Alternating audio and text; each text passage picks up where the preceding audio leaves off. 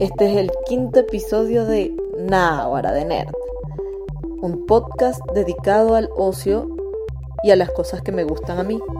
El tema de esta semana es sobre cómo me obsesioné con Mob Psycho 100. Mob Psycho 100. Eh, lo decidí dedicar este tema a este anime, es un anime del que voy a hablar porque, bueno, les voy a explicar un poco. Mob Psycho 100 yo lo vi como un anime, eso fue lo que yo vi de él. Este, yo creo que eh, Mob Psycho 100 es una de las historias más geniales que divertidas que he visto. Creo que vale la pena comentarlo. Yo sé que a lo mejor hay muchas otras personas que ya lo vieron hace tiempo. Este año salió la segunda temporada y yo lo conocí. Este, yo terminé de ver la segunda temporada este año. Este, cuando nosotros lo conocimos, mi esposo y yo, este, fue con la primera temporada, hace creo que hace un año, que lo vimos en, internet y este, nos pareció genial, pues, este, y por eso lo terminamos este año. Les comento, Mob Psycho 100 es un webcomic, un webcomic japonés, es decir, es un cómic que se publica online, que es creado por One Juan o One, no sé cómo se pronuncia porque Japón, es de Japón, es el seudónimo del creador de One Punch Man.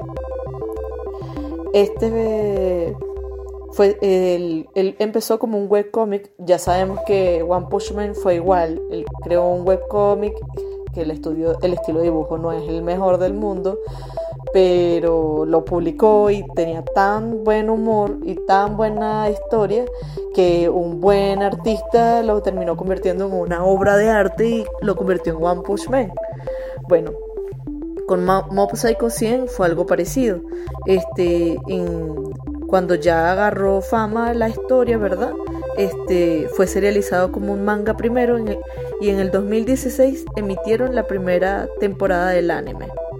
Y de verdad yo creo que es maravillosa porque el humor de Juan es demasiado ridículo, demasiado es demasiado gracioso.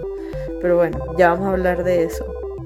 En el 2016 salió el primer anime y en el 2019 salió la segunda temporada que fue la que publicaron ahora. Otra cosa que pueden ver de Mob Psycho 100 si no son muy fanáticos del anime es un drama, una novela este, que está en Netflix que se llama igual Mob Psycho 100 y yo la vi también, es bastante entretenida, se van a reír muchísimo. Claro, si tú, ustedes vieron el anime, yo creo que va a ser más divertido aún porque van a ver cómo eligieron a los actores y todo eso que para mí fue como lo más divertido. Si de verdad un, actor cumplía o no cumplía con el papel o la personalidad de, un personaje. Porque es que la historia de verdad tiene unos personajes demasiado locos y demasiado interesantes. Bueno, en fin, el caso es que esta historia, eh, ¿de qué se trata como tal Mob Psycho?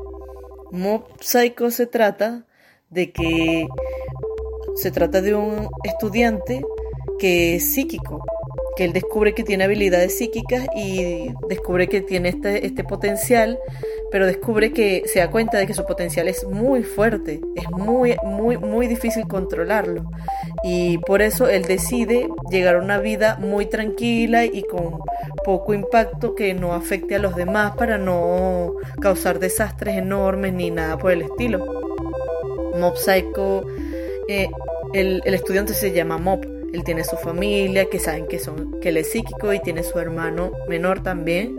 Y tienen son una familia bien este, chévere, pues, pero la cuestión es esa, pues que este, él durante todo el tiempo trata de no dejar que su poder se, se, eleve demasiado, porque si él pierde el control puede causar un desastre enorme. Entonces, de eso se trata la historia básicamente.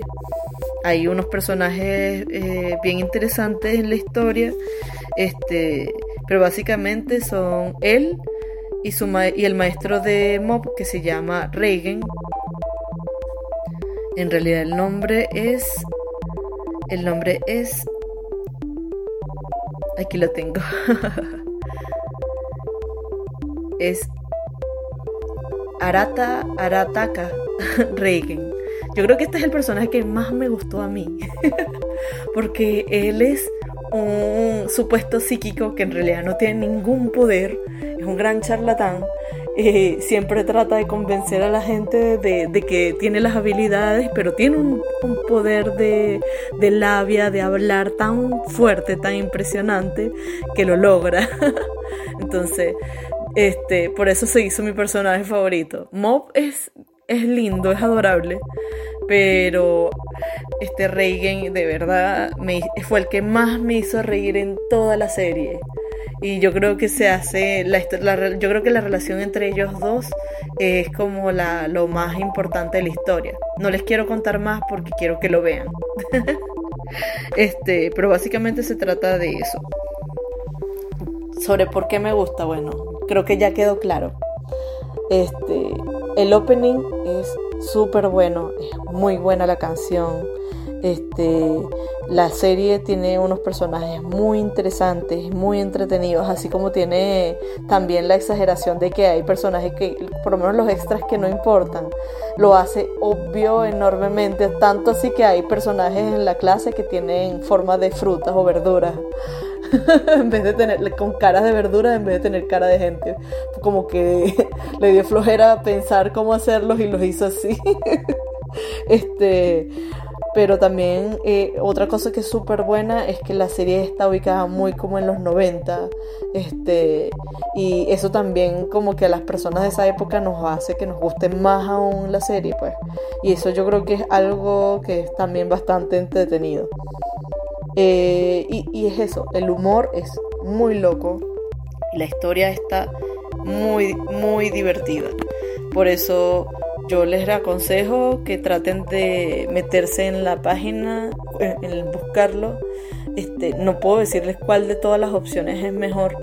De verdad, no les puedo decir, eh, decir eso como tal. No puedo decir cuál de todos es el mejor. Pero yo lo que sí puedo decir es que de verdad la historia eh, vale la pena por completo sobre todo en estos momentos en los que casi hay personas que están muy desocupadas, que no, tienen, no saben qué ver o qué hacer, yo les aconsejo que traten de, de meterse este, y, de, y de buscarlo. Eh, por lo menos si no pueden buscar el anime, este, traten de buscarlo en, eh, como les dije, en Netflix, la serie El Dorama, para que vean por lo menos esta historia en en, que está grabada de ese modo. Este, otra cosa es el estilo de dibujo, es bastante sencillo. Es un estilo de dibujo, por lo menos del anime, bastante caricaturesco y hace, para mí, lo convierte en una especie de obra de arte que de verdad siento que vale la pena compartir y por eso yo he tomado la decisión de compartirla con ustedes porque creo que vale por completo la pena. Bueno, este, hasta el momento esto es básicamente todo lo que le quería decir, ¿verdad? Eh, este episodio que está quedando un poco corto, pero en realidad también quería comentarles que disculparme porque yo sé que la semana pasada no hubo un episodio. Este, fue porque este, la semana pasada estuvo muy complicada de verdad. Me, eh, espero eh, no volver a repetir lo que ocurrió, pero básicamente lo que pasó fue que tuve una mudanza este, y por culpa de eso este, y, de, y de que también no preví que conseguí un empleo, este, me llené todo de tiempo y no pude cumplir para la fecha y luego fue demasiado tarde. De verdad siento que este es algo, esto es algo que me gusta, no lo quiero abandonar, así que no se, no se preocupen. no voy a dejar de grabar estos episodios. Lo que sí es que siento que quiero publicar, creo que dos a la semana. Este, a lo mejor no mantener el blog, este, pero sí publicar dos episodios semanales. O todavía no lo he decidido. Si ven uno publicado el viernes es porque lo decidí. este, pero básicamente es eso. Este, siento que este es un espacio que me está gustando, no quiero perderlo y que es bastante entretenido hacerlo, así que no se preocupen, no lo voy a dejar de hacer. por ahora no me queda otra más que despedirme, desearles una hermosa semana y que tengan también un feliz día. Los quiero, chao.